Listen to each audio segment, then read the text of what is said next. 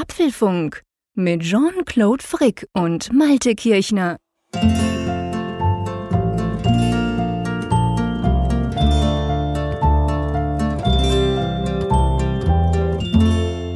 Herzlich willkommen zum Apfelfunk Nummer 38 ist das schon. Man kann gut und gerne sagen, die Vorweihnachtszeit startet schon. Malte, oder? Ist das bei euch auch so? Oder ist es nur bei uns in der Schweiz, dass schon überall ganz weihnachtlich geschmückt ist? Wie ist das bei Nein. dir an der Nordsee? Das, das ist hier genauso. Ich meine, Weihnachten ist ja ein Konsumfest sondergleichen. Das lässt sich ja kein, kein Einzelhändler mehr nehmen, dass er dann entsprechend versucht, dann jetzt sein Weihnachtsgeld reinzuholen. Und so ist das hier natürlich auch. Weihnachtsmärkte, Weihnachtsbeleuchtung, und so weiter und so fort. Also es, es weihnachtet sehr. Ich muss ja sagen, dass, mir, dass ich das schön finde. Also das Shopping sowieso, klar als Gadget-Freak, aber ähm, auch diese ganze Beleuchtung. Ich muss ehrlich sagen, ich bin sonst nicht so der Winter- und vor allem nicht der Dunkeltyp. Bei uns ist es ja auch jetzt recht dunkel am Morgen, wenn du zum Haus rausgehst, ist es finster, wenn du zurückkommst auch. Ähm, das finde ich im November immer relativ schlimm, aber dann im Dezember oder sagen wir Ende November, wenn dann eben die ganze Weihnachtsbeleuchtung hochgefahren wird, das mag ich. Also da bin ich wahrscheinlich ein bisschen ähm, weihnachtlich eingestellt eingestellt oder ich finde das wirklich ganz schön, muss ich sagen. Wie, sieht, wie siehst du das? Findest du es übertrieben oder wärmt das dein Herz? ja, das wärmt auch mein Herz. Okay. Ja, ich, ich meine, es ist ja so, wir steuern jetzt ja auf den dunkelsten Punkt des Jahres hin. Mhm. Und das ist natürlich mal angenehm, wenn du diese Beleuchtung hast. Und das ist natürlich auch so warmes Licht. Das, das ist natürlich schön. Du merkst es vor allem krass nachher im Januar, wenn die dann wieder abgeschaltet wird mhm. und weg ist. Und der Januar ist ja eigentlich genauso dunkel als Monat wie der genau. Dezember. Und das, genau. das ist, da, da fällt man wirklich in, in so ein Loch. Also mhm. ich merke eigentlich mal erst, wie schön die Vorweihnachtszeit ist, wenn sie vorbei ist, leider ist, Ja, genau. Der schönste Tag der Ferien ist der letzte. Du genau. denkst, oh, das war so toll vorher. Ganz genau. Ja, da hast du recht. Aber du, ich meine, nicht nur draußen ist es weihnachtlich, man könnte gut und gerne sagen, der Apfelfunk macht auch so ein bisschen auf Weihnachten, oder? Genau, wir wollen auch ein paar Geschenke ausschütten und da haben wir uns gedacht, wir machen mal ein kleines Gewinnspiel. Und was bietet sich besser an, äh, was wir dort verlosen können, als Apfelfunk-Tassen? drei Stück haben wir im Angebot und die wollen wir jetzt jede Woche eine in den nächsten drei Wochen verlosen. In jeder Folge gibt es dazu ein Lösungswort und wir haben eine eigene Seite aufgemacht, apfelfunk.com slash Gewinnspiel. Das ist auch natürlich verlinkt dann auf der Hauptseite von apfelfunk.com und dort könnt ihr dann teilnehmen an diesem Gewinnspiel und eine von drei wunderbaren Tassen gewinnen, die Jean-Claude und ich ja schon mal so ein bisschen Beta getestet haben, wie ihr das kennt. Also wir, genau.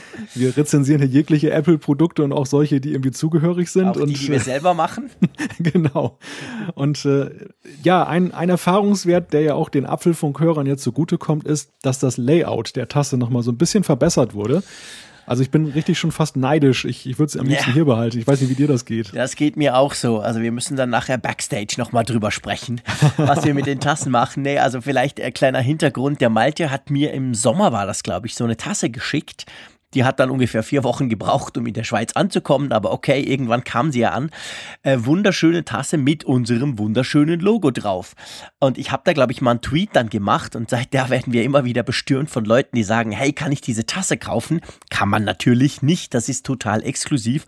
Drum gibt's die bei uns. Aber der Malte, der ja unser Grafiker, Grafiker ist, sage ich mal, und unser Designmensch beim Apfelfunk hier, der hat sich noch was überlegt. Wir haben ja unser Layout, also beziehungsweise unser Logo ja ähm, so mal in lang und mal in, in, in kurz oder in kompakt.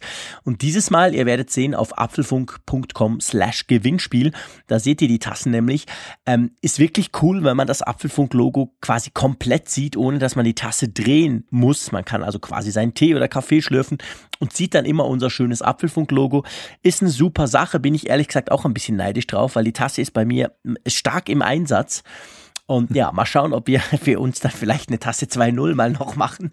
Aber auf jeden Fall, ihr könnt gewinnen. Äh, ihr müsst nichts anderes tun, als den Apfelfunk hören, was ihr ja sowieso immer ganz zahlreich tut. Und dazu eben das Losungswort. Irgendwann mal wird einer von uns das Losungswort in dieser Folge für diese Folge nennen. Danach könnt ihr auf, ähm, auf der entsprechenden Gewinnspielseite das Formular ausfüllen, uns schicken und wir ziehen dann jeweils den Gewinner der letzten Folge. So. Äh, es gibt nicht nur was zu gewinnen, sondern ja, es gibt natürlich auch die. Oh, ja, du wolltest noch was sagen. Einen kleinen Hinweis noch, weil ich mir ungerne Lorbeeren anstecke, die mir nicht gebühren. Das Logo-Design, da sind wir übrigens immer noch sehr dankbar an Thomas Hormann, der das damals für uns äh, gestaltet, das Logo. Das Definitiv. Wir, ich hatte eine ursprüngliche Fassung gemacht und Thomas hat das damals so richtig schön in Form gebracht. Das ist ja seither unser Logo und auch diese Variante hat er gemacht, die ich jetzt eingesetzt habe für den neuen Becher, für die neue Tasse.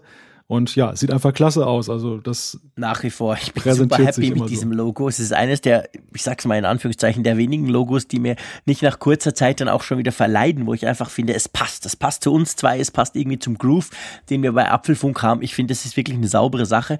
Drum gut hast du das erwähnt, aber du hast natürlich trotzdem, wie immer im hohen Norden, bist du mal völlig auf Understatement. Du hast ja die erstens die Idee mit der Tasse gehabt und zweitens hast du das ja dann quasi, das, wie soll ich sagen, das Ganze organisiert. Also ich meine, äh, vom Logo ist es ja noch nicht gleich eine Tasse. Du hast das Ganze dann gemacht und bestellt und so. Also von dieser Seite her Dank an dich. Ich habe nämlich gar nichts getan hier aus der Schweiz. Ich habe nur zugeguckt und gedacht, wow, coole Idee, super Sache. Also ich schmück mich da gar nicht, aber ich finde es eine coole Sache und ihr könnt ja, wie gesagt, drei so Tassen gewinnen. Ja, aber wir haben auch noch ein paar Themen, oder? Oder wollen wir nur über Tassen reden dieses Mal? das wird, glaube ich, dann doch ein bisschen zu langweilig, auch wenn die Tassen sehr beliebt sind. Genau. Nein, wir wollen ein Thema aufgreifen, das wir vor einigen Wochen ja schon mal angesprochen haben, wo allerdings dann wir nicht beide auf dem gleichen Stand waren. Jetzt sind wir es seit einigen Wochen. Es geht um das iPhone 7 und das iPhone 7 Plus.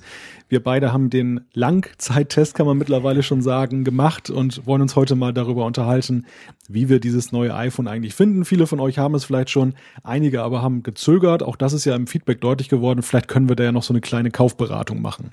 Ganz genau, nachdem wir das ja jetzt wirklich länger im Einsatz haben, unseren Daily Driver, werden wir da ausführlich drüber sprechen. Und dann das zweite Thema, bevor wir dann wieder ins Feedback gehen wollen, ist ähm, so ein bisschen äh, Motto weniger ist wirklich mehr, nämlich man munkelt, beziehungsweise Apple stellt die Airport-Produkte ein, also die ganzen Router und WLAN, ähm, ähm, ähm, Hotspots und so, die wird es in Zukunft nicht mehr geben. Und ja, da müssen wir natürlich drüber sprechen. Was heißt das, wenn jetzt da Apple eine ganze Sparte quasi dicht macht. Was heißt das auch für uns Apple-Benutzer? Fehlt uns da was etc.? Da werden wir drüber sprechen. Aber ich schlage vor, lass uns zuerst mal über die neuen, das kann man ja immer noch sagen letztendlich, die neuen iPhones sprechen. Vielleicht noch eine ganz spannende ähm, Statistik, die kam gerade heute raus. Marktforschungsunternehmen hat gerade bekannt gegeben, dass im letzten Quartal, also im, in den letzten drei Monaten, hat Apple, das ist in dem Sinn nichts Neues, aber es ist doch spannend, hat Apple ähm, 91 Prozent der Gewinne von allen Smartphones eingefahren. Ihr erinnert euch vielleicht, wir haben letztes Mal drüber gesprochen, dass es 105 Prozent waren. In einem anderen Beobachtungszeitpunkt, da ging es darum, dass die anderen quasi Verluste gefahren haben. Jetzt sieht es ein bisschen anders aus, aber spannend daran ist, Apple, kann man immer noch sagen, hat natürlich mit dem iPhone 7 eigentlich den Großteil der Gewinne, der im Moment in diesem Quartal rund um Smartphones von allen Herstellern ähm, gemacht wurde. Da gingen 91 Prozent an Apple. Äh, gleich dahinter kommt dann Huawei mit lappischen 2,4 Prozent und dann geht es ein bisschen weiter mit Oppo etc. Samsung ist gar nicht drin, das liegt einfach am Beobachtungszeitpunkt und dass die natürlich in dieser Zeit ihr Note 7 Debakel hatten. Ihr erinnert euch, Brenn und so, wollen wir nicht mehr weiter vertiefen. Aber ähm, ja, also ganz spannend, iPhone 7 verkauft sich grundsätzlich sehr gut. Und lieber Malte, ich will jetzt keinen fiesen Spruch machen, aber du hast es inzwischen auch, gell? ja, ja, und ich habe ich hab sogar beide Versionen derzeit. Das ist cool. Also zum einen habe ich mir persönlich das iPhone 7 Plus dann doch gegönnt. Ich habe ja so lange ein bisschen mit mir gerungen, ob ich das dann mache. Und das andere ist, ich habe zurzeit ein Testgerät, das iPhone 7, also das in Anführungszeichen kleine, mhm. in Jet Black, weil mich das sehr interessiert hat, ähm, wie denn diese neue Farbe sich im Alltag schlägt. Das ist cool. Bei mir sieht so aus, ich habe ein iPhone 7 Plus seit September äh, in Gold, also in Goldfarbe natürlich nur. Ähm, und meine Frau, der habe ich dann ungefähr drei Wochen später, also das war dann so Anfang Oktober, habe ich ja dann ein iPhone 7 gekauft in Silber. Also von dem her habe ich auch beide Modelle, die ich ausprobieren konnte. Das iPhone 7 Plus ist aber mein Daily Driver. Das ist das, was ich immer dabei habe. Lass uns zuerst mal auf die Farbe kommen. Das finde ich spannend, weil ich muss sagen, ich selber hatte noch nie ein Jet Black. Ich hatte nur, ein paar Kollegen von mir haben sich inzwischen eins besorgt. Ich habe so ein bisschen damit rumgetastet und es ist spannend. Es fühlt sich schon ziemlich anders an, gell? Also so im ersten Moment, wenn du es in der Hand hältst, wäre ich wahrscheinlich nicht unbedingt drauf gekommen, dass das Metall ist. Oder wie siehst du das? Jetzt mal rein von der Haptik her. Mhm. Ähm, Sowohl als auch. Also ich war ja auch sehr gespannt, wie sich das Jet Black in der Realität präsentiert.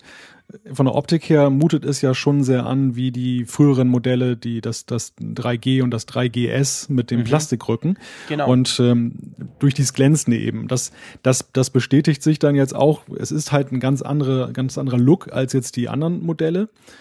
Aber von der Haptik her muss ich sagen, merkst du schon irgendwie, dass es nicht Plastik ist. Also du mhm. merkst schon, dass das ähm, irgendwie ein, ein Metall ist, aber es ist in der Tat griffiger. Also ich habe mal so diesen Test gemacht, ich habe mal beide Geräte in die Hand genommen und habe die mal so ein bisschen so natürlich ein Kissen drunter gehalten und dann so ein bisschen aus der Hand gleiten lassen und mhm. es ist aufgefallen, dass das Jet Black Modell, was ja andererseits eben auch anfälliger als für Fingerabdrücke, aber das wiederum wirkt sich positiv aus, weil eben die Hand klebt eher dran als jetzt bei dem bei dem matten Metall, was du bei den anderen Farben hast, wo wir das ja bekannte, wo wir das bekannte Phänomen haben, dass es dir dann leicht aus der Hand gleitet und dass eben sehr viele eben auf ein Case setzen, ich übrigens auch, weil es eben nicht griffig genug ist und das mhm. ist denke ich schon ein Vorteil von Jet Black. Ja, definitiv. Ähm, das, das, ist ja spannend, weil das Jet Black ja eigentlich durch seine Farbe sieht rutschiger aus als die anderen. Jetzt rein vom Blick her, weil wenn so hochglanz poliert ist, sieht es extrem sexy aus, aber es sieht auch irgendwie extrem rutschig aus. Und das, was du jetzt quasi gesagt hast, ist gerade das Gegenteil, dass du sagst, es hält eigentlich besser in der Hand als ein, in Anführungszeichen, normales äh, iPhone 7.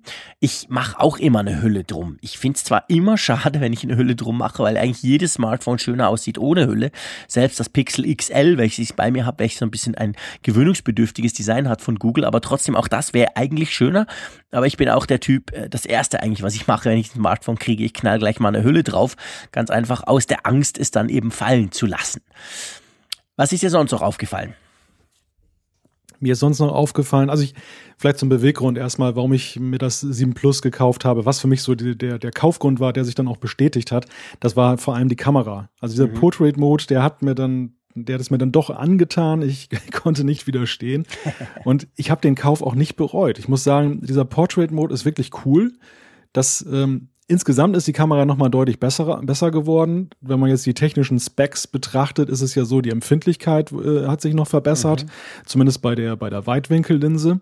Und ähm, ich finde aber auch, dass der, der Farbraum, die, die Helligkeit insgesamt, die Detailtreue, vieles so, es, es, sind jetzt nicht solche Sprünge, dass man sagt, wir kommen von 640 mal 480 und äh, haben jetzt plötzlich eine HD-Auflösung. Das, das kann man nicht behaupten, aber ich setze das iPhone nicht nur privat als Kamera ein, sondern auch ähm, viel beruflich eben für Zeitungsfotografie, Gruppenbilder, manchmal eben auch in dunklen Räumen, wo du noch so richtig schöne Säle hast, wo dann so eine olle Holzdecke da oben hängt. Also echt Hardcore-Herausforderung für ja. jede Kamera.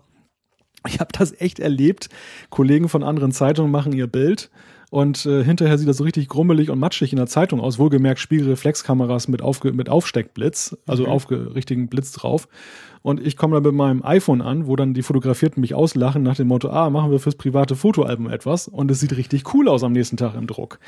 und, und das finde ich ist so ein bisschen der Referenzwert, dass man eben ja. sieht, dass diese Kamera eben weit mittlerweile über das Niveau einer reinen Knipskamera ja, hinausgegangen die ist, ist. Die ist Hammer, das ist genau der Punkt. Das ist letztendlich auch mein Grund, warum ich mich fürs iPhone 7 Plus entschieden habe. Also auf der einen Seite wegen dem Akku, das ist immer der Grund, warum ich das Größere nehme. Andererseits, weil ich, gebe ich auch zu, ein totaler Phablet-Fan bin, schon lange. Ich mag große Smartphones, ich habe auch relativ große Hände, das passt alles ganz gut zusammen. Aber schon auch vor allem wegen der Kamera. Und ich finde, die Kamera hat sich, wenn ich jetzt zurückgucke, in Anführungszeichen, auf das 6S Plus, welches ich ja hatte, oder auch das 6 6 Plus. Ich hatte immer das Pluser Modell, seit die 6, seit es mit dem 6er das neue Design gab, also die neue Größe. Ähm, die Unterschiede sind viel größer dieses Mal, als sie das das letzte Mal waren. Und zwar einfach durch diese zweite Kamera. Und das Spannende ist ja eigentlich das, das finde ich ganz interessant, Malte, du erzählst jetzt von diesem Portrait-Mode. Den brauche ich fast nie, ehrlich gesagt. Was ich aber einfach hammerscharf finde, ist die Möglichkeit zu zoomen. Und da meine ich jetzt eben nicht den Digital-Zoom, sondern da meine ich die echte Zweifachvergrößerung, indem du einfach in der Kamera auf die zweite Linse schaltest, die ja dann das Ganze näher holt. Das ist etwas, was ich sehr oft brauche, was ich super finde. Einfach die Möglichkeit mal zu gucken, hä, wie wäre denn der andere Bildausschnitt? Auch im Wissen, diese Kamera ist nicht so lichtstark, die hat keine optische Bildstabilisierung, die zweite Linse.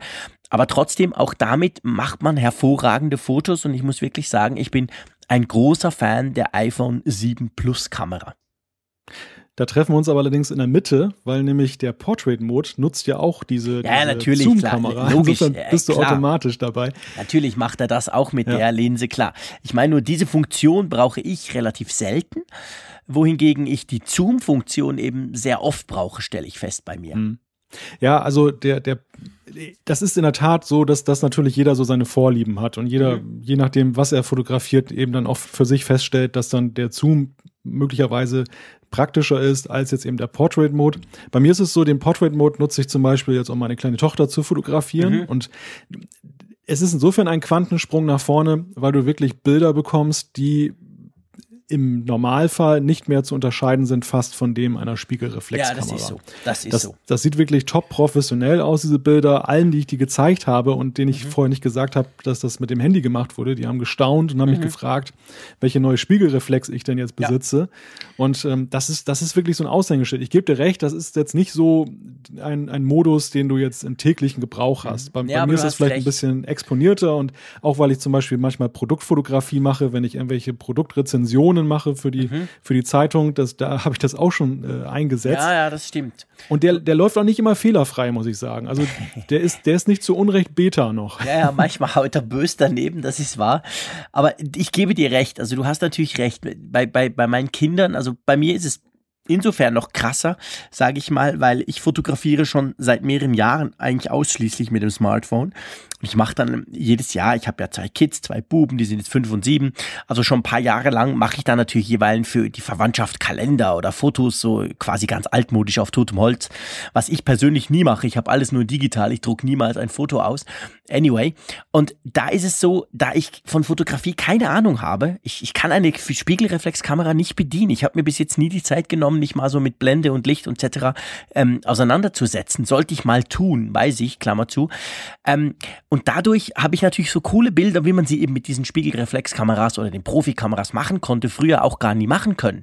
Und mit dem iPhone habe ich jetzt quasi die Möglichkeit, ich als Flasche, sag ich mal, der, der eben nicht weiß, wie man fotografiert, kriege ich natürlich genau solche schöne Sachen hin. Und das ist schon cool. Also ist auch sofort ein paar Leuten aufgefallen, die dann aus meiner Familie gesagt haben, das ist jetzt mal ein tolles Foto von dem Großen oder vom kleinen Buben oder so. Und ich dachte so, ja genau, das ist jetzt eben diese neue Portrait-Funktion, weil die hilft mir da extrem weil ich vorher gar nicht wusste, wie man das machen würde. Und du hast recht, spannendes, spannendes Thema bei Produktbildern. Also das, da habe ich jetzt erst gerade angefangen damit. Das ist mir muss ich sagen, gar nicht in den Sinn gekommen. Aber man kann es natürlich auch dort brauchen. Wenn du zum Beispiel so ein Smartphone nämlich nimmst, ich habe jetzt gerade eben das Google Pixel XL, bin gerade am Testbericht schreiben und das gibt natürlich dann Fotos dazu. Und das habe ich genau auch auf so einen kleinen Ständer gestellt und dann damit fotografiert, eben genau mit dieser Funktion. Der ganze Hintergrund ist, ist unscharf, sieht ehrlich gesagt genial aus. Wer mir, ist mir wirklich erst jetzt gerade vor kurzem eingefallen, dass man diesen Portrait-Mode, der heißt natürlich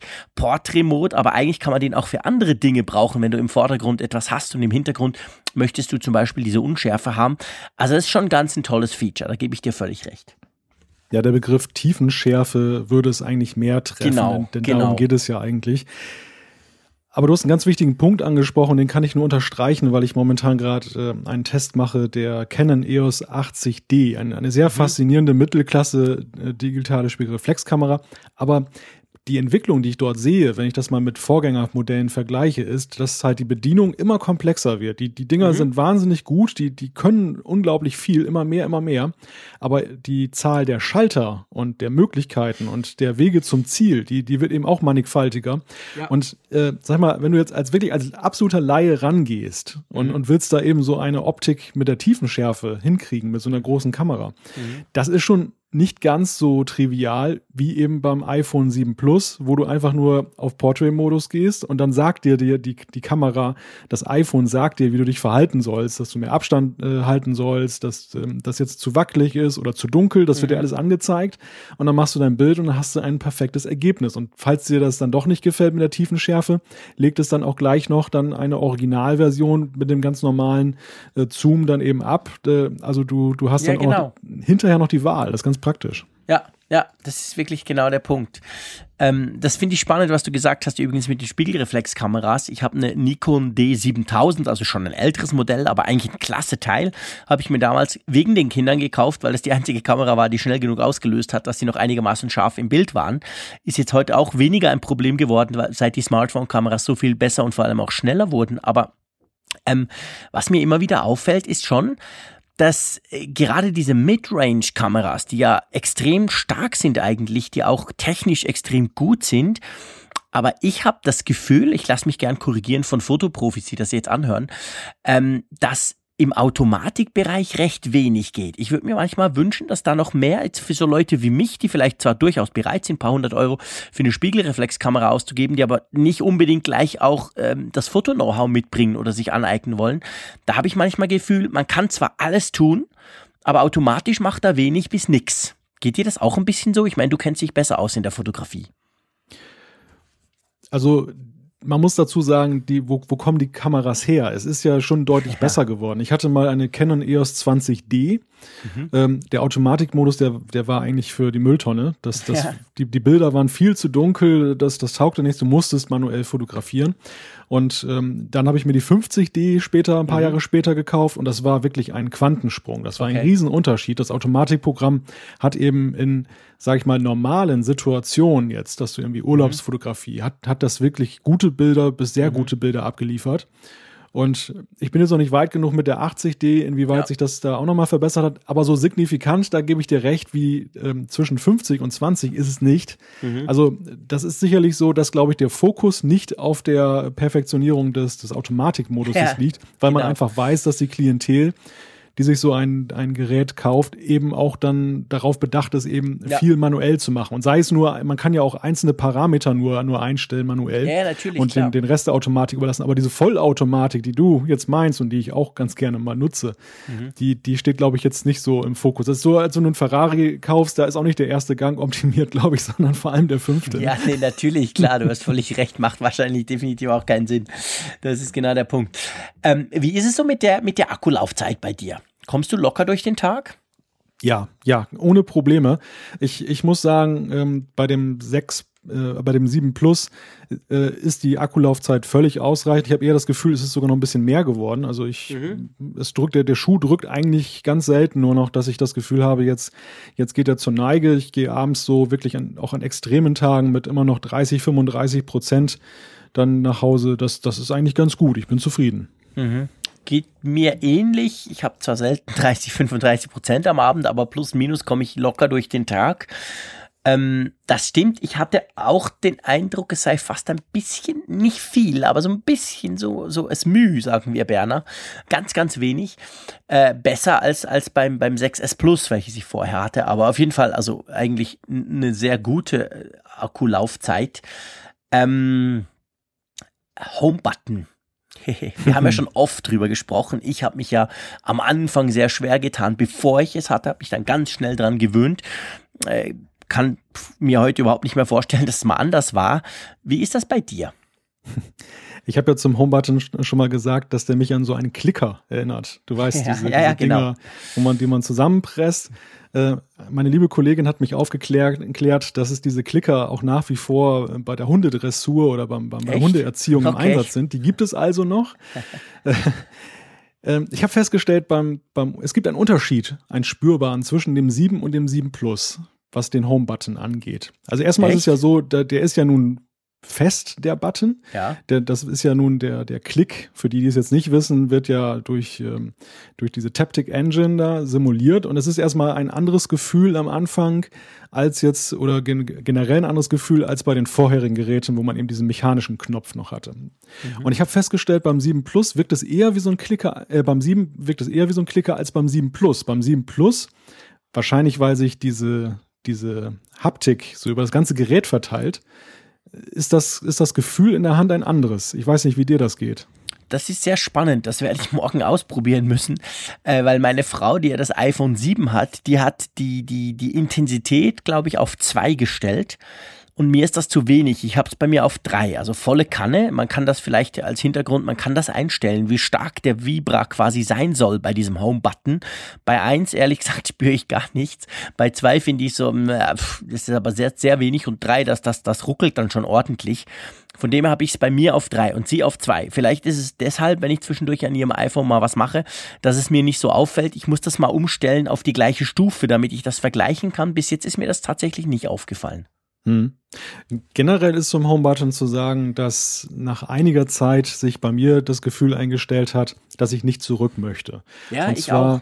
Ähm, mhm. Aus zwei Gründen. Der, der eine Grund ist, dass man das Gerät, finde ich, noch dezenter jetzt öffnen kann. Weil durch mhm. diesen starren Button und je nachdem, wie stark du diese Vibration, nicht. es klickt ja. nicht mehr, genau. Also ja. du kannst wirklich unbemerkt das aufmachen und was nachgucken, mhm. ohne jetzt da ständig ein Klickgeräusch zu machen. Gerade wenn man jetzt zum Beispiel jetzt Stimmt. irgendwie mit Messenger unterwegs ist, dann ist es ja so, dass man häufig mal zumacht und wieder aufmacht und mhm.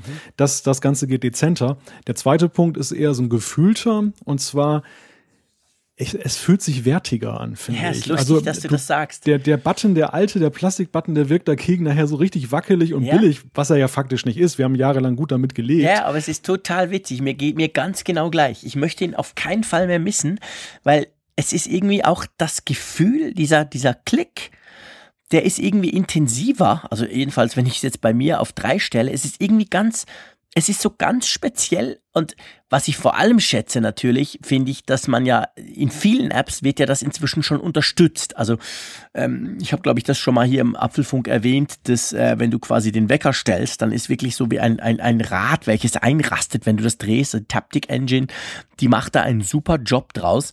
Und ich finde aber auch im, im Zusammenhang mit dem Home-Button ist es irgendwie, es ist wirklich am Anfang ungewohnt, aber dann findet man ha, nicht nur, dass es passt, sondern ich finde es inzwischen besser als, als beim normalen, in Anführungszeichen. Ich habe ein iPhone SE hier noch von meinem Arbeitgeber.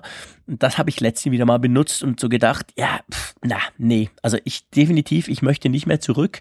Ich glaube, das war eine gute Entscheidung von Apple, diesen Weg zu gehen. Ja, ich denke auch. Also der, der Home-Button, und wir hören ja auch nichts in der Richtung, dass jetzt sich großartig Leute darüber beklagen, dass der mm -mm. jetzt verschwunden ist. Das, das ist eine, eine Weiterentwicklung, die einfach sich, wie gesagt, wertiger anfühlt, wo man mhm. einfach das doch das Gefühl hat, es ist ein Unterschied zum Positiven. Ja. Nicht so, dass man jetzt sagen kann, oh je, das ist jetzt der ganz große Sprung, aber schon irgendwo, dass du weißt, hat sich irgendwie gelohnt, das Gerät zu kaufen. Ja, genau, genau, sehe ich ganz genau gleich. Ist, ist wirklich eine, eine praktische Sache. Äh, ist dir sonst noch etwas jetzt, wenn du jetzt vergleichst von deinem iPhone 6S, du hattest ja auch das Plus, gell? Wir hatten beide das große Modell genau. vorher schon. Richtig. Ist dir sonst noch was aufgefallen? Also die, die Wasserfestigkeit habe ich jetzt nicht überprüft bislang, da kann ich jetzt nichts zu sagen. Aber ähm, Thema Performance. Ich bin ja eigentlich herangegangen an dieses Gerät mit dem Gedanken, mein 6 S Plus war ja so rasend schnell. Mhm. Das kann ja die, die neue CPU. Kann ja nicht kann besser ja sein. Eben, mhm. wo, wo sollen da die Unterschiede sein? Höchstens mhm. irgendwie bei solchen High-Performance-Apps, jetzt mal wegen ganz neue Spiele, die ja. eben da die Grafik-Engine voll ausreizen und so weiter und so fort. Nee, ich muss sagen, im täglichen Gebrauch ist es tatsächlich so, dass ich einen Unterschied merke. Dass das zum Beispiel im Safari-Browser ähm, so, so eine kleine Idee es dann irgendwie schneller geht und dass dann doch irgendwo spürbar ist, dass da ein neuer Prozessor tickt. Ich finde das mhm. ganz witzig. Da, da habe ich überhaupt nicht mit gerechnet. Mhm. Aber nach einiger Zeit hat sich bei mir das Gefühl eingestellt und dann habe ich das alte Gerät nochmal daneben genommen, habe mir das mal so angeguckt. Das muss sich wirklich so im kleinen Bereich bewegen. Also es ist natürlich, wir kommen ja jetzt nicht von fünf Sekunden Ladezeit und gehen auf, auf eine Sekunde. Aber es ist schon so, dass du eben merkst, es läuft nochmal ein bisschen flüssiger. Das, es bringt schon was. Ja, ja, das ging mir auch so. Also ich, ich glaube, ich habe es schon mal gesagt, dass es das neue iPhone, also du hast beim alten iPhone erst das Gefühl, es sei langsamer, wenn du das neue mal ausprobiert hast. Vorher fiel dir das nie auf oder du hattest das eben auch nicht das Gefühl, aber das neue ist tatsächlich irgendwie eine ganz kleine, aber doch irgendwie spürbare Ecke schneller. Das, das ist mir auch aufgefallen, definitiv. Und ich, ja. ich bin einer, der auch immer gleich seine Updates wieder draufknallt und dann alle Apps drauf hat und so. Und das ist mir dann sofort aufgefallen, quasi im Direktvergleich zwischen beiden Geräten. Als wenn ich beide so nebeneinander mal vergleiche, das ist wahr. Also das wurde nochmal eine Ecke schneller. Und also mit an, ja, sorry. Ja, eine letzte, eine letzte Sache vielleicht noch von mir. Ähm, was mir auch aufgefallen ist, der Stereo-Modus. Gar nicht mal jetzt dahingehend, dass ich jetzt Stereo vermisst habe. Ja, aber, ähm, aber du merkst es, ja, du merkst es an der Lautstärke. Mhm. Ich, ich benutze das, das iPhone häufig in meiner Halterung im Auto während des mhm. Fahrens und mit Freisprechen an und das ist spürbar lauter und besser verständlich jetzt mit dem neuen Gerät. Ja, das stimmt. Und ich gucke viele YouTube-Videos drauf. Nicht immer nur mit Kopfhörer, manchmal auch so. Und da ist es mir natürlich extrem aufgefallen. Also wenn du das Ding dann im, im Quermodus quasi äh, laufen lässt, dann ist es schon, es hat deutlich mehr Wumms und man versteht es wirklich auch besser. Das ist wahr, ja. Also eigentlich eine saubere Sache, oder? Du bist ja zufrieden. Du bereust deinen Kauf nicht, oder? Nein, nein. Also meine, meine Skepsis war augenscheinlich unbegründet. Ich bin eigentlich sehr zufrieden damit. Ähm, bin allerdings auch zufrieden damit, dass ich für mich das Plus gekauft habe. Also das, das iPhone 7, das ist, wenn man vom Großen kommt, alleine der Kamera wegen dann schon ein Downgrade. Man muss in den sauren Apfel beißen, buchstäblich, und dann, ja. äh, wenn man diesen Sprung machen möchte, dann, dann das Plus-Modell kaufen. Das stellt sich anders dar, wenn man jetzt vom kleinen, vom 6S kommt, dann ist das 7 natürlich auch mit der Kamera etwas besser geworden, aber das, das 7 Plus ist für mich einfach nach wie vor die erste Wahl, weil die Kamera eben so herausragend ist. Ob man jetzt vom Vorgängermodell wechselt, ich bleibe dabei, es ist eine individuelle Entscheidung. Wenn einem die Kamera nicht so wichtig ist, dann stellt sich das schon wieder alles ein bisschen ganz anders dar, die, die Bewertung. Ja, Aber oder ich würde es mal so sagen, wenn einem die neuen Kamerafunktionen nicht so wichtig sind, weil ja. es ist ja nicht so, dass das iPhone 6S Plus schlechte Fotos geschossen hätte. Die sind klasse, die sind genial. Aber man kann halt ein paar Dinge nicht tun. Die neue ist noch mal eine Ecke besser und vor allem hast du halt diese, diese, die, durch diese zwei Linsen neue Möglichkeiten. Und das, da, darauf muss man sich eigentlich konzentrieren. Wenn einem das nicht wichtig ist und man findet rein kameratechnisch, das Reich hat vorher reicht mir oder war, war schon gut genug, ähm, dann kann man durchaus noch warten. Ich sehe das genau gleich. Und ich finde generell, also für mich zumindest, ich könnte muss ich wirklich sagen, glaube ich, niemals wieder zurück auf ein kleines. Mir kommt das iPhone 7 tatsächlich dann schon klein vor. Mir kam schon das iPhone 6 meiner Frau eben klein vor ähm, wenn man sich diese große Größe mal gewöhnt hat und was natürlich auch noch reinspielt, ist halt der Bildschirm. Ich meine, die Auflösung des iPhone 7, seien wir ehrlich, die ist scheiße, die ist einfach nicht mehr State of the Art. Also das ist ja nicht Full HD, das ist ja HD, also das ist ja wirklich so, uh. von dem her, ähm, das merkt man vielleicht nicht unbedingt, aber wenn man sich's mal gewöhnt ist, dass man halt ein bisschen äh, das Ganze noch ein bisschen schärfer und ein bisschen höhere Auflösung hat, dann finde ich das schon ein, ein ganz, ganz großer Punkt. Aber klar, ich, ich weiß extrem viele Leute, denen sind sogar das iPhone 7 oder 6, ist ja egal, die Größe, die 4,7 Zoll Größe quasi zu groß. Die haben sich wirklich unglaublich gefreut, als dann das iPhone SE rauskam. Also da ist jeder verschieden. Ist ja schön, dass Apple da inzwischen auch Auswahl bietet. Das war ja lange nicht der Fall.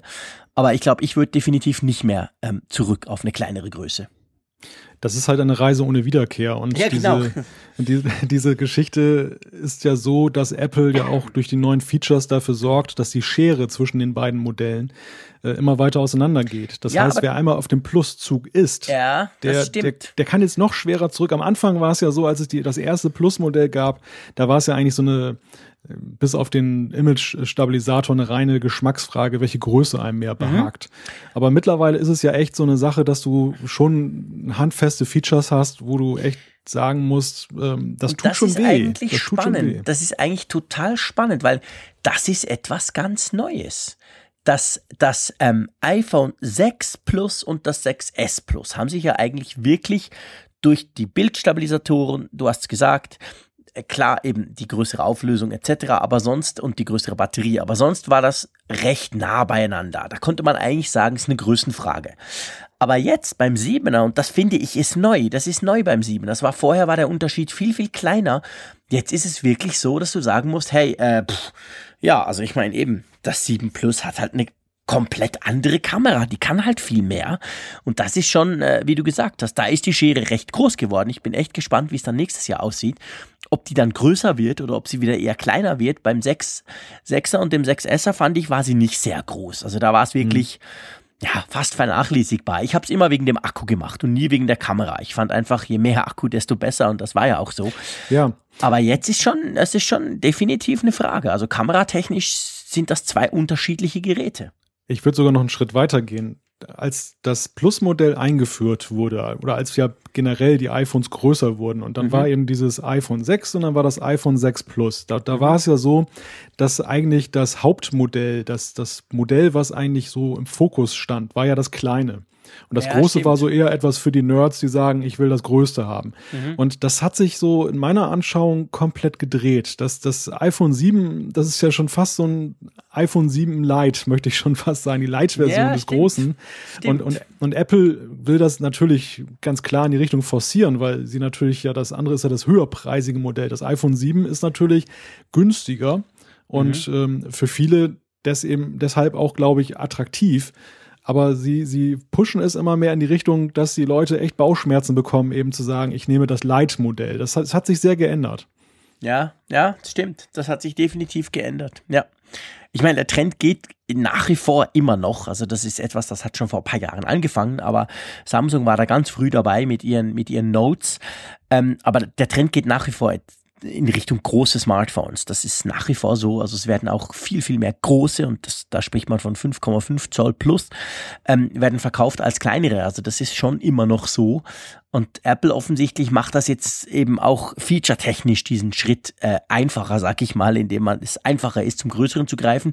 Klar, man könnte jetzt natürlich auch sagen, hey, aber sie verdienen auch mehr, weil das Große doch schon auch noch eine Ecke teurer ist, oder? Ja, die verdienen definitiv mehr daran, weil ich glaube nicht, dass in dem Maße die Produktionskosten Kaum. höher sind, wie der Preis äh, sich da höher angesiedelt ist. Also das, mhm. das ist schon so, dass das für Apple eben einfach auch von der Marge her wahrscheinlich das attraktivere Modell dann ist und dass sie dementsprechend ja. natürlich auch interessiert sind, die, die Kunden dorthin zu bringen. Ja, genau. Gut, wir beide sind super zufrieden, nach wie vor. Ich meine, was heißt nach wie vor, aber auf jeden Fall mit unserem iPhone 7 Plus. Wollen wir mal einen Punkt drum machen und zum nächsten Thema gehen? Genau, wir gehen mal zu den Airport-Produkten, um die es nicht so ja, glücklich ausschaut, wie, wie es scheint. Äh, Meldungen machen die Runde, dass Apple sich von seinen Wi-Fi-Routern trennt. Dazu gehört ja auch die Time-Kapsel als Backup-Device, also eine ganze Produktfamilie, die da augenscheinlich zur Disposition steht. Von Apple hat es ja bislang kein Statement gegeben, aber keine, kein Dementi ist ja auch meistens dann schon fast eine, eine, ein Zugeständnis im Sinne von, das wird passieren. Und ähm, die Fachwelt staunt und äh, viele Nutzer sind schon etwas angesäuert. Wir haben unter anderem auch Zuschriften in der letzten Woche bekommen von Lars Dünker und Michael Gievers. Die haben das beide ähm, kritisiert. Die, die finden das überhaupt nicht gut, dass das Apple ähm, sich davon möglicherweise trennt. Der, der Lars, der schreibt zum Beispiel, ähm, dass, dass es schade ist, dass man jetzt wegen geringer Umsatzzahlen möglicherweise das dann eben aus dem Programm nimmt. Das, das, warum macht Apple das? Und äh, der Michael, ähm, der äh, weist darauf hin, dass zum Beispiel das, das Hardware-Ökosystem von Apple dadurch ja noch dünner werden würde und dass man eben auch keine Chance mehr hat als Anwender, dann eben alles aus einer Hand zu bekommen, sondern man eben doch auf andere Hersteller zugreifen muss. Beide fragen uns nach unseren Gedanken und die können wir jetzt einmal erörtern. Ja, genau. Ähm, ja, also, äh, hm ich sag's mal so, es gibt natürlich die eine Seite, die politische Seite, wo man denkt, ja Mensch, Apple, jetzt stellt ihr das auch noch ein, alles, was quasi nicht in Millionen Stückzahlen verkauft wird, ähm, macht ihr quasi zu. Ähm, auf der anderen Seite, ganz ehrlich gesagt, ich habe damit nicht so allzu ein großes Problem. Und zwar geht es schlicht und ergreifend darum, ich bin nicht der Meinung, dass man, wenn man jetzt zum Beispiel Apple-Produkte einsetzt, dass man dadurch quasi äh, voll und ausschließlich Apple-Produkte einsetzen sollte oder müsste. Also mit anderen Worten, ich finde natürlich ein Apple TV ist cool und der passt in die Familie, da kann ich meine Filme drauf gucken etc. pp. Also da, da bin ich im Ökosystem drin. Bei einer Time Capsule, bei einem Router, äh, bei einem Wi-Fi-Device, äh, ähm, ehrlich gesagt, das hat mit Apple naja, okay, die Einrichtung war recht cool, die war relativ simpel, konnte man das per, per App vom Mac aus zum Beispiel machen.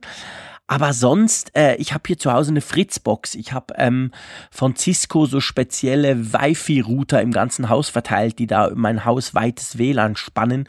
Also ich habe schon länger da nichts mehr von Apple und finde das jetzt nicht grundsätzlich schlimm, ehrlich gesagt, weil ich einfach der Meinung bin, es gibt mehr als genug Alternativen, auch im Backup-Bereich. Es gibt so viele NAS-Systeme, auch für wenig Geld, die dann zum Beispiel zwei Harddisks drin haben.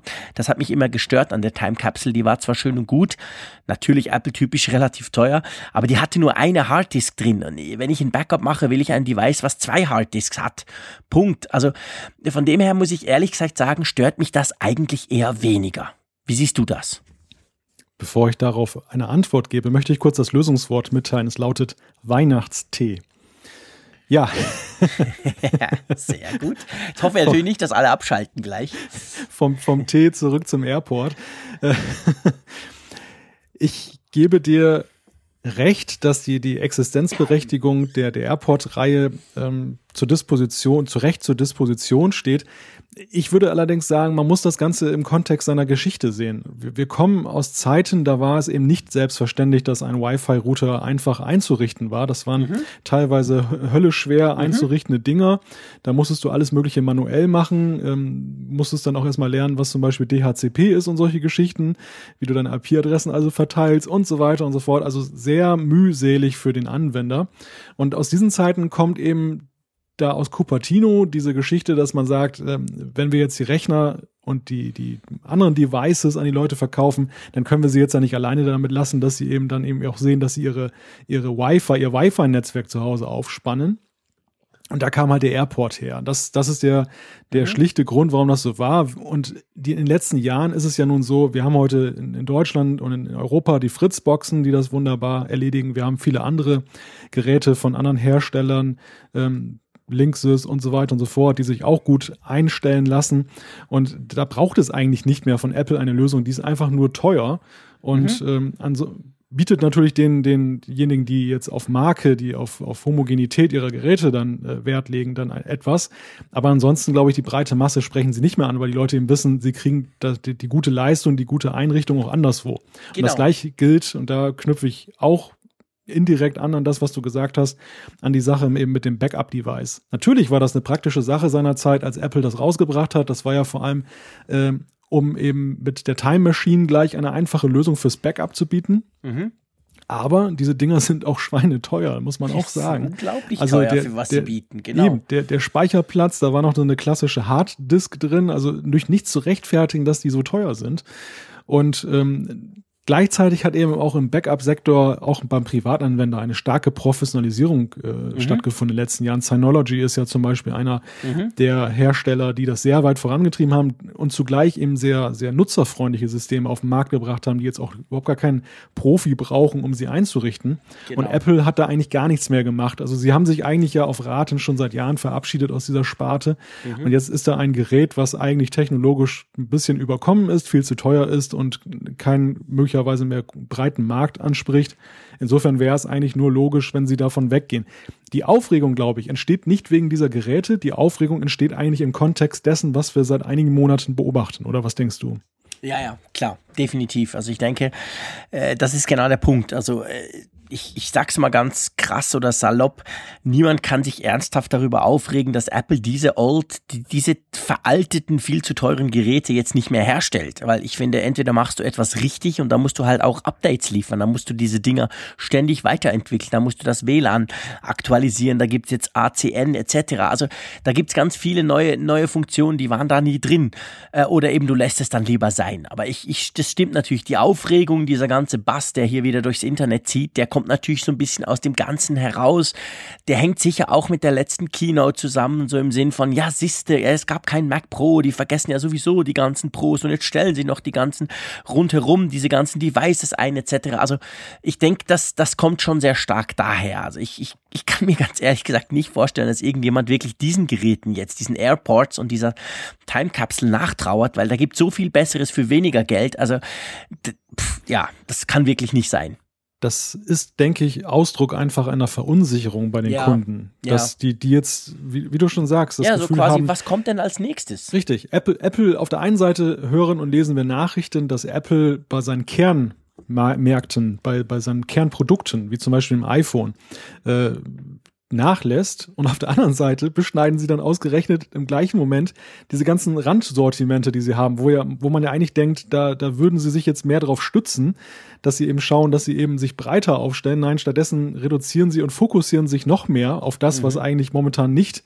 jetzt der große Wachstumsmotor mehr ist. Und da entsteht dann so, glaube ich, eine Gemengelage, dass die Leute mit Sorge in die Zukunft gucken und sagen, hm, was, was läuft denn da jetzt? Also wie, wie, wie soll denn das jetzt weitergehen? Und äh, natürlich, also ich, ich beobachte das auch mit Spannung, was Apple da macht, aber ich finde das eigentlich eher einen mutigen und interessanten Schritt, was sie gegenwärtig machen, dass sie eben nicht jetzt sagen, komm, wir machen jetzt jeden Blödsinn, sondern. Ja, nee, ich meine, da, damit haben sie in der Vergangenheit, wenn wir mal ein bisschen mehr als zehn Jahre zurückdenken, 20, 25 Jahre, da haben sie extrem schlechte Erfahrungen gemacht. Sie waren mal viel noch viel breiter aufgestellt, hat, es gab ja sogar mal Mac-Clones, ähm, also andere Hersteller, die quasi Macs bauen durften. Das, das war alles ganz, ganz übel und der Steve Jobs, ich meine, sein Hauptcredo war ja immer Fokussierung, Fokussierung, Fokussierung, lasst alles weg, was nicht extrem zum Kern dazugehört. Und ich denke, diesen, wenn man das eben ein bisschen jetzt weiterzieht, da kann man definitiv sagen, solche Router gehören eigentlich nicht zum Kern von Apple. Das, das haben sie gemacht während der Zeit, wo alle anderen das viel schlechter gemacht haben. Inzwischen gibt es aber viele andere, die das besser machen und es ist eigentlich nicht nötig, dass Apple das jetzt auch noch macht. Die sollen sich lieber jetzt mal, ich sag's mal ganz salopp, die sollen sich lieber aufs iPhone 8 konzentrieren nächstes Jahr zum 10-jährigen Jubiläum und da wirklich mal wieder was krachen lassen. Also von dem her, sie haben ja auch keine keine Leute entlassen, sie haben die Leute einfach in, auf andere Projekte umgebucht quasi. Und da verspreche ich mir deutlich mehr davon als von dieser Abteilung, wo man ehrlich gesagt in den letzten zwei, drei Jahren sich sowieso gefragt hat, was machen denn die eigentlich? Weil da kam schon sehr lange kein Update mehr. Die Frage ist ja auch, inwieweit diese Abteilung tatsächlich noch am Leben war. Ja gut, also ob okay, da, Ob da wirklich jetzt dann Teams saßen, die sich überlegt haben, wie könnte der nächste Airport aussehen oder ob das eigentlich dann Leute waren, die längst in anderen Projekten saßen und dann gab es vielleicht einen Stadthalter, der dann vielleicht die Software hin und wieder nochmal weiterentwickelt hat, einen Bugfix rausgegeben hat, wenn es eine neue Sicherheitslücke gab. Aber ansonsten ist da, hat sich da nicht mehr viel bewegt.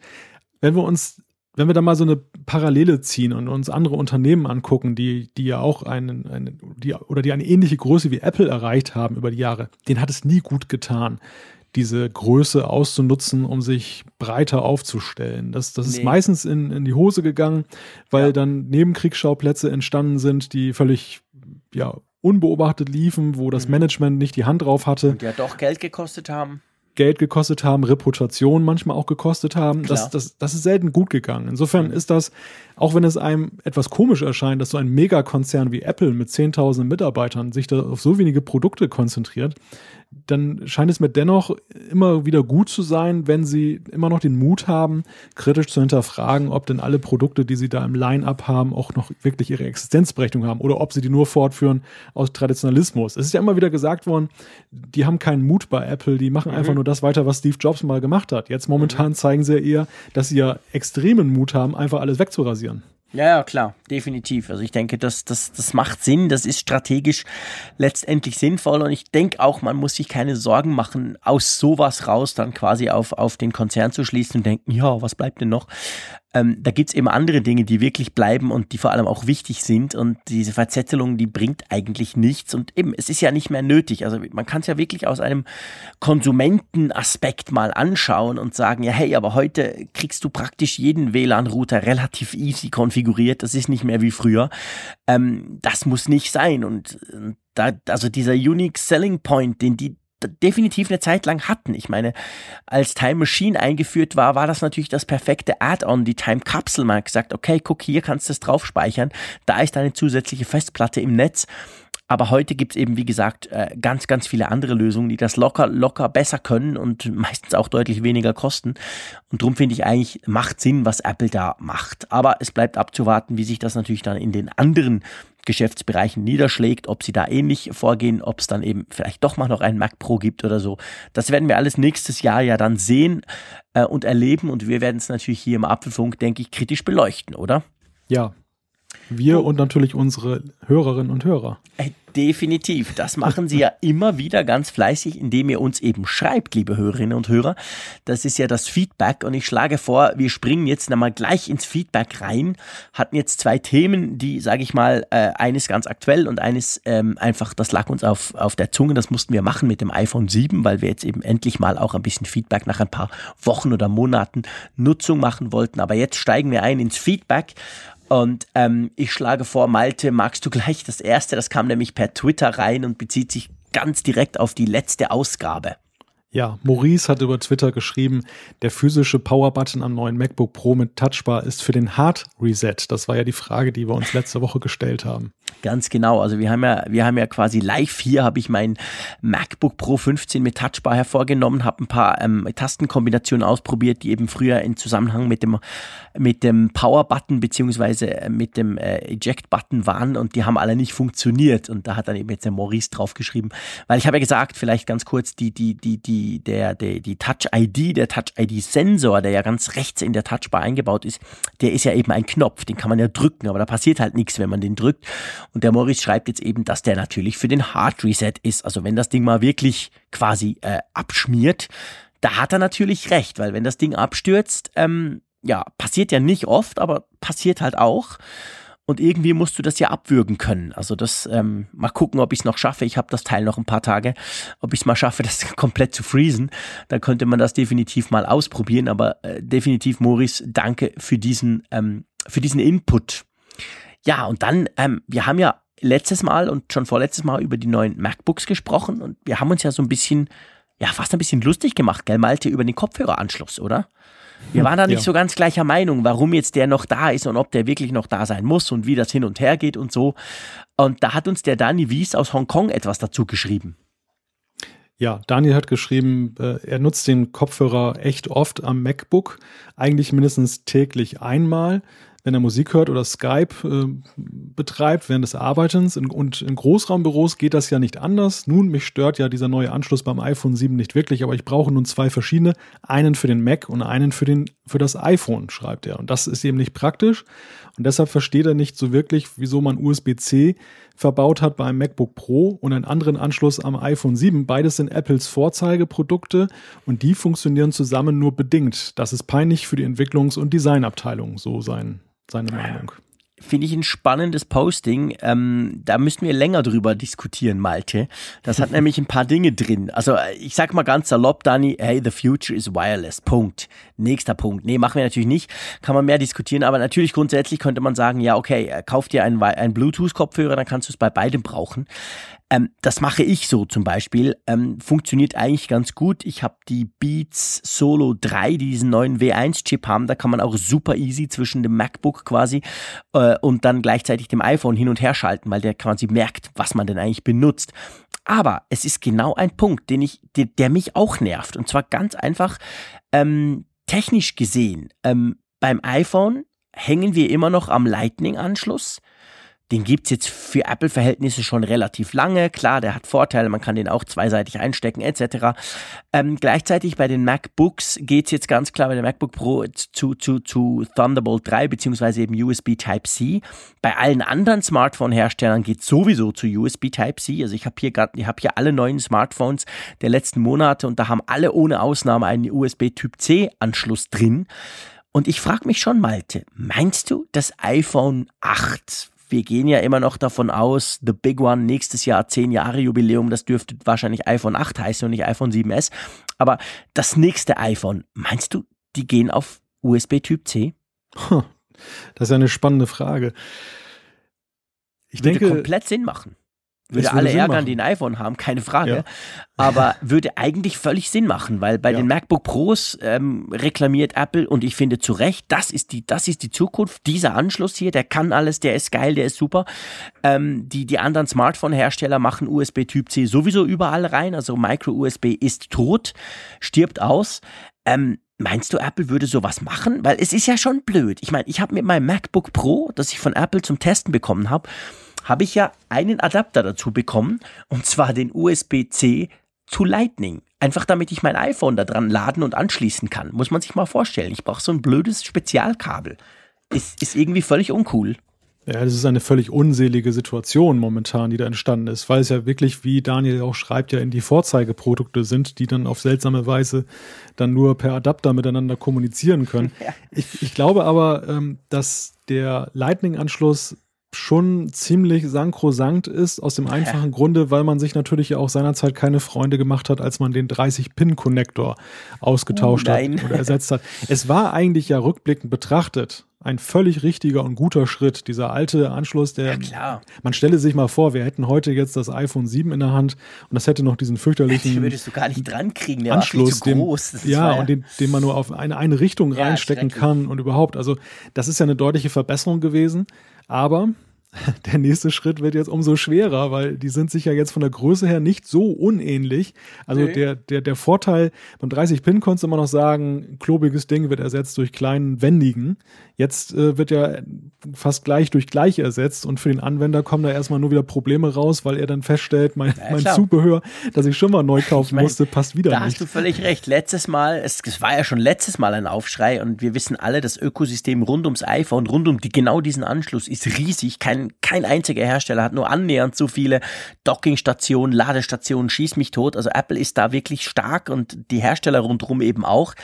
Ähm, das stimmt natürlich. Letztes Mal konnte man argumentieren, hey, aber das Ding ist viel cooler, der ist viel kleiner, man kann ihn zwei rum anstecken, etc. Ähm, dieses Mal pff, hättest du überhaupt keine Vorteile, weil es ist tatsächlich so. Also ich habe jetzt gerade hier, wir machen ja keinen Videopodcast, aber irgendwann machen wir das mal. Äh, ich habe jetzt hier gerade ein, ein USB Typ C Kabel und ein Lightning Kabel nebeneinander und es ist wirklich, also die geben sich nix. Die sind genau gleich von der Art her, von der Größe praktisch gleich, lassen sich eben, wie gesagt, auch beide gleich einstecken etc.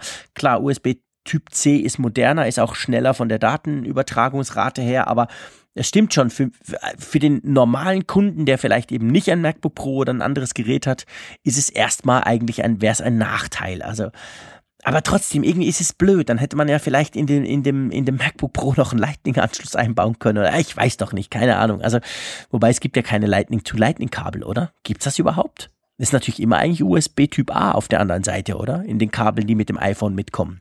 Ist das nicht beim Apple Pencil so, dass es da auch so einen anderen Anschluss gibt, damit du das Nee, der hat ja, der hat ja Lightning, den kannst du ja, den steckst du ja eigentlich ins Lade, also den steckst du ja quasi in die also der hat einen Lightning Gibt es da nicht eine Kopplung? Gibt es da nicht eine Kupplung, dass du da Lightning zu Lightning sozusagen hast, damit du das Ladekabel benutzen kannst, wenn du das unabhängig nee. vom iPad machst? Äh, Gute Frage, da ich den Apple da, da ist doch, da ist doch irgendwas in der Packung mit drin gewesen. Ich habe die jetzt gerade nicht mal Hand, suchen.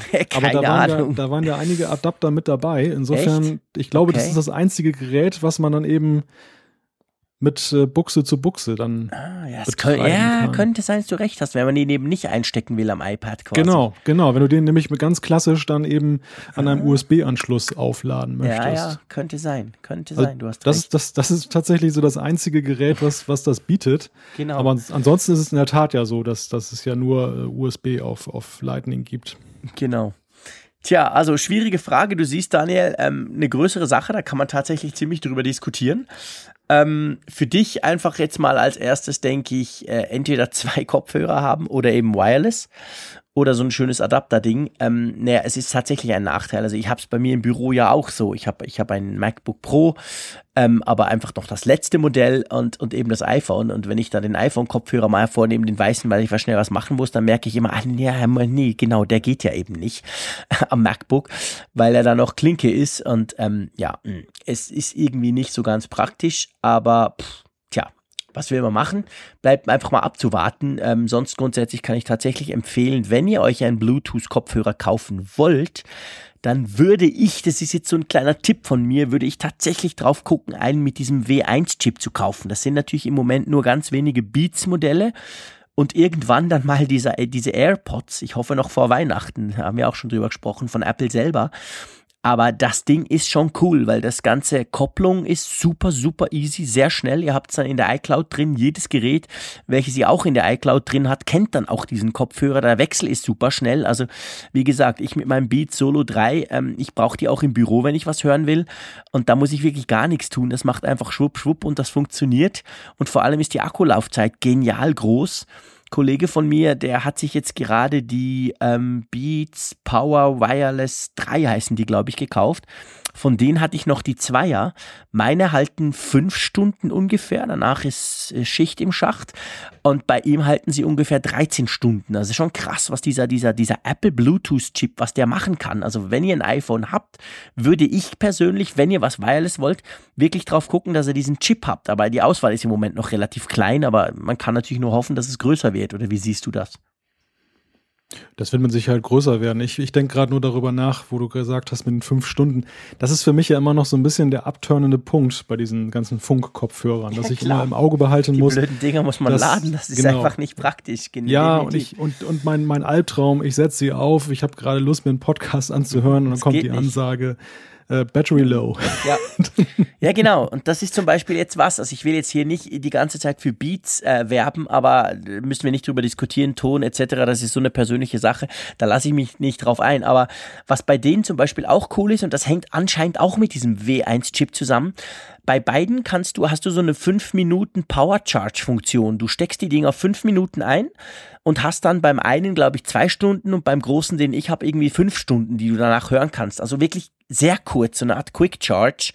Ähm, ja, klar, ist natürlich immer noch blöd, wenn du, wenn du ansetzt und sie sind ganz leer, aber immerhin. Aber du hast recht, letztendlich muss man immer überlegen, dass man die eben laden muss. Das ist, ja, Ja. das ist immer noch ein Nachteil.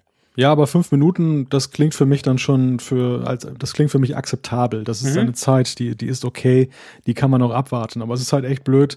Und du hast es gerade bei den günstigeren Modellen eben so, die musst du dann wirklich mindestens eine halbe Stunde dran machen und dann Ja. ist es eben mit dem spontanen Musik hören oder Genau. Podcast hören vorbei. Ja, genau. Nee, da ist nichts. Gut, machen wir da mal einen Punkt drum. Daniel, danke für deinen Input. Ähm, ja, du siehst, kann man lange drüber diskutieren. Der Patrick hat uns noch äh, auf apfelfunk.com etwas geschrieben. Ja, Patrick schreibt, dass er eine Alternative gefunden hat, um das iPad als Touchbar zu verwenden, ganz ohne Xcode und andere Geschichten. Das Ganze heißt Quadro. Und ich habe mir das mal angeguckt, die Website, den, den Link geben wir über die Show Notes mit. Das äh, sieht so ein bisschen aus wie diese Metro-Oberfläche von Windows. Okay. Und du kannst da eben dann ähm, über dein iPad zum Beispiel oder wahrscheinlich auch über das iPhone dann ja, Tasks, die du häufig hast, Aufgaben dann eben leichter mit einem Klick erledigen. Da sozusagen eine Shortcut-Leiste dann. Es ist, finde ich, nicht wirklich vergleichbar mit der Touchbar. Also das, das kann man nicht so ganz ähm, gegenüberstellen, aber gleichwohl ist es eine interessante Geschichte, deshalb auch die Verlinkung und Patrick testet das seit ein paar Tagen. Es läuft per Kabel oder Wi-Fi und macht einen guten Job, schreibt er, nur die Latenz ist manchmal spürbar und daher nervig, was für mich zum Beispiel auch schon wieder so ein Faktor wäre, wo ich dann ja, buchstäblich abschalte, aber Mhm. ja, Ja, mal zum Testen, klar. Werden wir verlinken. Hm? genau. Der Daniel Bleichsteiner hat uns eine E-Mail geschrieben und zwar ging es da ums Thema. Ähm, ich habe in der letzten Ausgabe gesagt, dass ich ähm, so, so toll ich die neuen MacBooks ja finde und überhaupt und diese Trackpads und dass ich ja immer noch so ein bisschen Probleme habe, wenn ich Icons auf dem Bildschirm hin und her ziehe, weil das irgendwie nicht so richtig klappt. Ich habe darauf äh, sage und schreibe fünf E-Mails persönlich bekommen, die direkt an mich gingen, mit Leuten, die mir Tipps und Tricks und Einstellungen verraten haben. Das wusste ich alles gar nicht, was man da unglaublich vieles noch einstellen kann. Und ähm, der, äh, stellvertretend sozusagen, ähm, de, der Daniel hat das eben dann auch noch per E-Mail geschrieben äh, für Apfelfunk und er sagt, ich weiß gar nicht, wann ich das letzte Mal ein Trackpad am MacBook geklickt habe. Ich arbeite schon seit Ewigkeiten mit Tab und Doppeltap und habe über die Bedienungshilfen auch das Drag and Drop auf die Doppeltap und anschließend das Halten, Halten zum Verschieben umgestellt. Und der Rechtsklick lässt sich normal mit zwei Fingern simulieren. Daran habe ich mich so gewöhnt, dass ich schon seit langem nicht mehr geklickt habe. Habt ihr schon mal ausprobiert? Kann ich empfehlen. Ähm, man braucht ein bisschen Eingewöhnung, aber danach soll das ganz praktisch gehen. Also quasi du, du machst so einen Doppelklick in eine Art drauf und dann hängt das eben dann an deinen Mauspfeilen. Da kannst du eben zum Beispiel Sachen Drag and Drop hin und her schieben. Genau das, wo ich Probleme hatte. Wie, wie, wie machst du das bei dir? Wie, du, du hast ja, du hast ja auch diese modernen Geräte, oder? Ja, ich habe bei mir selber festgestellt, als ich das Magic Trackpad noch benutzt habe Mhm. für, den, für den iMac, da habe ich mir Mhm. tatsächlich auch diese Tab-Gesten zunehmend angewöhnt und auch da gibt Mhm. es ja einiges mehr an Multitouch-Gesten, die man Mhm. dann echt sich auch zurechtlegen kann. Und dann war das kurioserweise auch bei mir automatisch so, dass ich auf dem MacBook dann eben damit gearbeitet habe. Ich, als ich dann das Magic Trackpad, aus welchen Gründen auch immer, ich überlege gerade, warum ich das überhaupt abgelegt habe, ähm, zurückgestellt habe, da bin ich dann wieder zurückgekehrt zum klassischen Klick.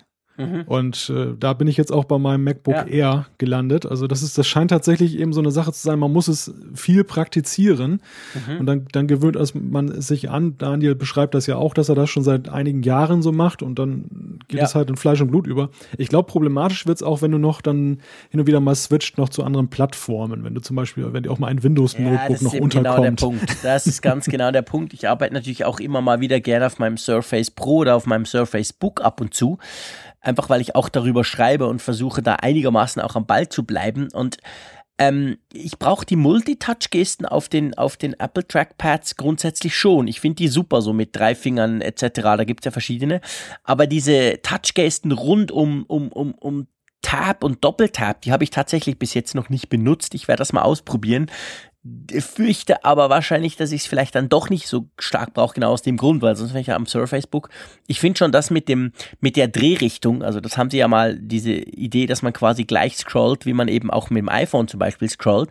Das habe ich bei mir immer aktiviert, also dass es genau gleich ist wie beim iPhone. Apple nennt das ja, glaube ich, das natürliche Scrolling. Äh, und da falle ich dann jedes Mal rein, wenn ich wieder an einem Windows-Notebook sitze, weil die eben genau dann umgekehrt scrollen quasi, wenn ich mit dem Finger übers Trackpad oder über die Maus wische. Also von dem her, ähm, das ist schon mal nicht so einfach dann manchmal, wenn man wieder zurückgeht auf Windows. Aber auf jeden Fall cooler Tipp. Erst an dieser Stelle herzlichen Dank für alle, die mir E-Mails geschrieben haben. Hat mich wirklich super gefreut. Schon, gleich ähm, am Samstag kamen schon die ersten E-Mails, kaum bei unsere Folge online, hat mir da, haben mir da ein paar Leute dann auch Screenshots geschickt und so, wie sie das eingestellt haben. Das ist klasse. Ich werde das auf jeden Fall alles noch ausprobieren, damit ich dann da auch entsprechend mitreden kann. So, nächstes Feedback. Der Oliver hat über E-Mail geschrieben, auch so Ausgabe 37 und es geht auch um die Tasten, denn ihm ist gerade aufgefallen, dass er nicht die ganz die korrekten Tasten genannt hat in der Zuschrift, die wir beim letzten Mal vorgetragen haben bei den Shortcuts. Ähm, und äh, da stellt er jetzt klar, ähm, ich gucke gerade mal, die Taste, die heute der Power-Knopf ist, war damals der Eject-Knopf und den drücke ich natürlich Alt-Command-Eject für Standby und Shift-Control-Eject für Display aus. Also das zur Klarstellung. Okay. Super. Genau. Ähm, macht aber, glaube ich, keinen Unterschied. Ich habe einen dieser Dinge, glaube ich, für Standby ausprobiert auf dem MacBook Pro, auf dem neuen und da ist auch nichts passiert. Also ich könnte mir gut vorstellen, dass sie es tatsächlich geändert haben. Ähm, aber danke für diese Berichtigung, Oliver. Der Johannes hat uns geschrieben, da ging es um die Browser-Alternative. Ähm, ähm, und zwar hat er gesagt, er hat Ecosia, da haben wir mal drüber gesprochen, hat er mal mehrere Tage ausprobiert und hatte danach kurz, äh, kurz danach hat er Probleme mit dem Internet bekommen. Er schreibt Internet in Anführungszeichen.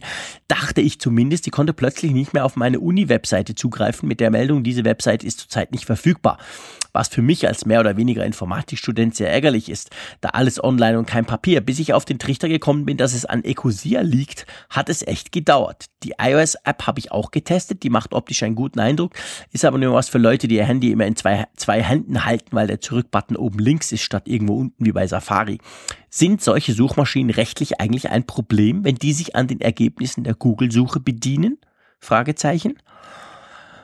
Ähm, ich glaube nicht, weil Google hat doch so eine API, wo du es brauchen kannst, aber die klemmen einfach nach einer bestimmten Menge dann ab. Also es ist nicht so, dass diese Seiten quasi Millionen Aufrufe generieren können. Das ist, glaube ich, so ähnlich wie bei Google Maps, oder? Oder bin ich da ganz falsch? Weißt du da was drüber, Malte? Eine sehr gute Frage.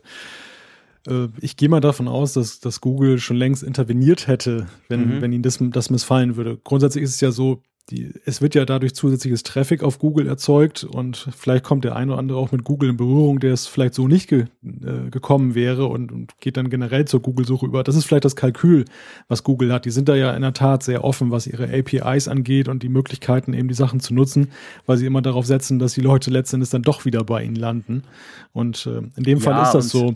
Genau, und sie, sie beschränken ja die APIs nach oben. Also es gibt immer so einen ja. Cap nach oben, der ist natürlich ich sag mal, für die meisten Projekte ist der super, super groß, muss man sich keine Sorgen machen. Aber wenn jetzt irgendeine dieser ich sag's mal in Anführungszeichen, Klone quasi durch die Decke gehen würde, dann würde der irgendwann keine, keine Zugriffe mehr kriegen. Also von dem her gesehen, denke ich, ja. ähm, passt das schon auch für Google. Aber interessant ist eigentlich an dieser Zuschrift, ich musste dabei an was ganz anderes denken. Mhm. Vor kurzem hatten wir hier in Deutschland die Diskussion über ein Browser-Plugin, mir fällt gerade der Name nicht so genau ein, dass äh, die Nutzereingaben dann mitgeplottet hat und hat die auf dem Server hinterlegt und dann, dann gab es da ein Medienmagazin, das hat dann mal so ein paar Nutzer damit mhm. konfrontiert, äh, dass ihre ganzen Browserverläufe sozusagen frei abrufbar waren. Und ähm, es häuft sich ja in letzter Zeit so ein bisschen, dass äh, diese Browser-Plugins für Probleme sorgen. Ich, ich muss jetzt selber gestehen, ich habe ganz wenig mhm. Browser-Plugins, eigentlich fast gar keine hier im Einsatz. Ähm, ich weiß gar nicht, wie verbreitet das ist, dass, dass man äh, Browser-Plugins nutzt. Ähm, aber ich finde ich finde diese Fragestellung eigentlich ganz interessant und auch eben ja auch, wir sehen ja hier auch so ein Beispiel, wo dann eben so ein Rechner fast lahmgelegt wird, ähm, weil da irgendwas augenscheinlich nicht richtig programmiert war. Das, das ist ja schon ganz interessant und auch ja für Apple ein, durchaus eine Fragestellung, inwieweit sie eben diesen Browser-Plugins weiterhin den, den Weg öffnen. Was, was denkst du? Ja, es ist natürlich ein generelles Problem. Es gibt's immer wieder. Das hat der Chrome-Browser auch. Firefox hatte das schon früher. Die waren ja als einer der ersten Browser mit, mit Plugins, waren die quasi fähig, Plugins zu verarbeiten. Ähm, äh, es ist tatsächlich so. Es gibt immer wieder, obwohl ja das sind ja so, das sind ja so Stores. Also du hast ja beim Chrome und beim Safari so eine Art äh, Plugin Extension Store, wo du das drüber installieren kannst, aber äh, es rutscht immer wieder was durch, was irgendeinen Mist macht. Ich bin da auch relativ vorsichtig. Ich habe das eine oder andere Plugin am Laufen. Das sind zum Teil so Grafik-Plugins, dass ich Pictures besser darstellen kann. Das sind zum Teil so, ich habe ein Plugin, wo ich quasi so äh, Seitenlayout-Geschichten sehe, also wie viele Pixel, wie breit ist etwas und so. Das brauche ich selber, wenn ich irgendwelche Layout-Geschichten mache. Aber sonst bin ich tatsächlich unter natürlich ein One One-Password-Plugin, damit ich die Passwörter nicht eintippen muss. Äh, aber sonst bin ich auch relativ zurückhaltend. Also ich denke, da muss man schon so ein bisschen gucken, weil ähm, es gibt eine beinahe unüberschaubare Menge an Plugins, zumindest bei Chrome. Ich mache fast alles auf Chrome. Äh, bei Safari ist es nicht ganz so groß, aber auch da gibt es inzwischen jede Menge Plugins. Also ähm, ich denke, man darf nicht alles installieren, weil die allermeisten Plugins, wenn du die installierst, haben die schon sehr, sehr starke Rechte innerhalb deines Browsers. Also ich denke, da muss man aufpassen und ganz ehrlich gesagt finde ich, dass sowohl Safari wie auch Chrome, die beiden Browser, die ich gut kenne, ja eigentlich fast alles out of the box können. Also da fehlt mir ehrlich gesagt selten was. Geht dir wahrscheinlich ähnlich, oder? Ja, ja, ja, also ich, ich erlebe das ähnlich. Natürlich gibt es da einige Plugins, die auf den ersten Blick, beim ersten Hören ganz interessant klingen, aber es ist dann schon ähm, sehr spezifisch, denke ich. Und alles, ja. was so das generelle Rüstzeug angeht, bieten diese Browser eigentlich genug und Sie werden liefern ja auch, auch ständig nach. Also das Problem ist ja. ja. genau auch das. Also das war ja bei Firefox krass. Ich meine, ja. der wurde dann so langsam und das, das hat dann auch zum Ruf beigetragen von Firefox. Er sei nicht schnell nach ein paar Jahren. Also jedes Browser-Plugin letztendlich frisst auch Prozessorzeit, auch gerade Browserzeit innerhalb des Browsers. Also meistens werden die Dinger dadurch nicht schneller. Von dem her lohnt es sich eben auch da ein bisschen vorsichtig zu sein, denke ich. Aber es ist ein guter Input, Johannes. Vielen Dank, hast du uns dieses Feedback noch gegeben. Ähm, der Tom hat nochmal geschrieben per E-Mail und zwar auch eben wegen dem Force Touch Trackpad noch. Und er sagt, ähm, er hat uns dazu einen entsprechenden Support-Artikel von Apple ähm, geschickt. Ich schlage vor, wir verlinken den, lieber Malte, okay? Genau. Weil ähm, da ist nämlich genau beschrieben, was man da wie einstellen kann und wie man eben dieses gewünschte Verhalten ähm, quasi reproduzieren kann oder wie man es eben anders machen kann. Vielen Dank, Tom. Sehr spannender Artikel. Werden wir verlinken. So, ich würde sagen, ja, doch, ein, einen nehmen wir noch, oder?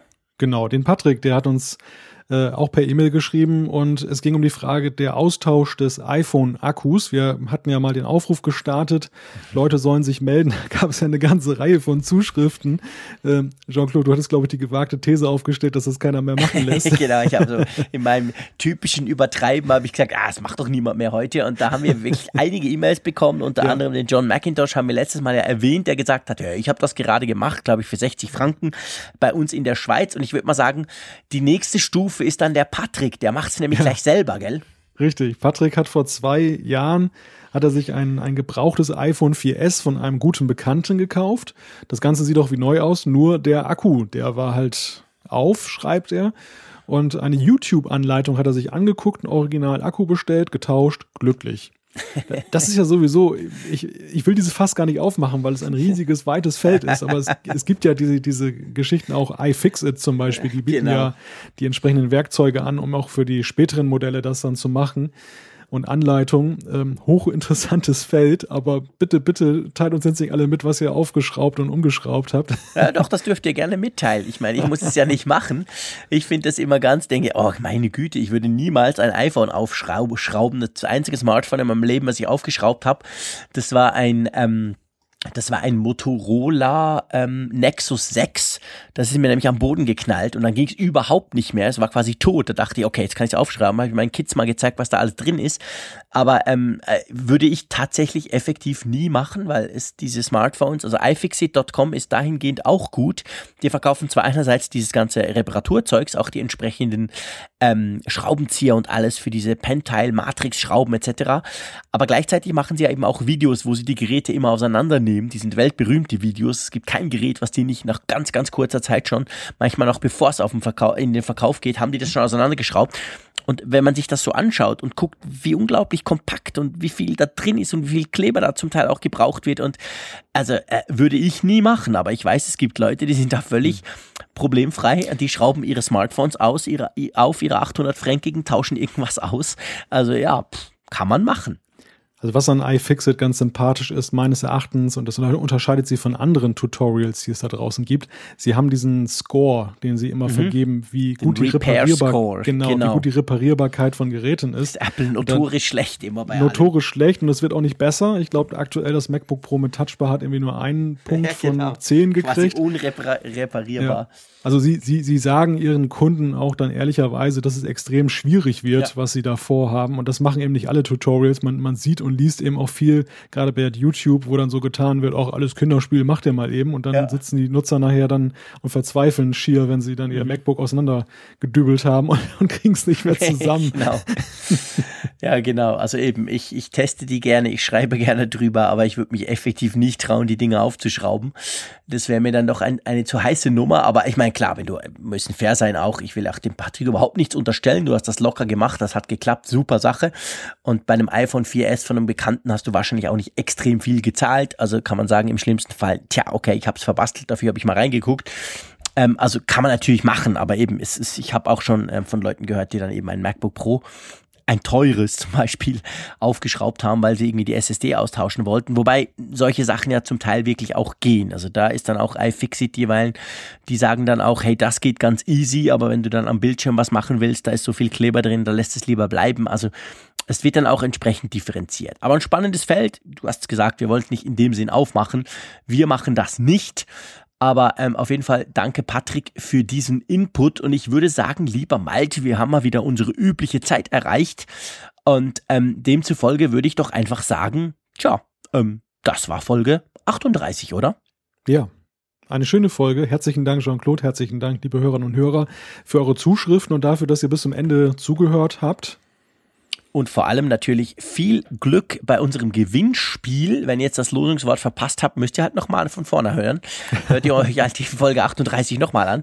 Ähm, apfelfunk.com slash Gewinnspiel, da findet ihr alle Informationen und könnt die auch an uns übermitteln. So, von meiner Seite sage ich jetzt Tschüss aus Bern. Wir hören uns nächste Woche wieder. Tschüss von der Nordsee, bis dann.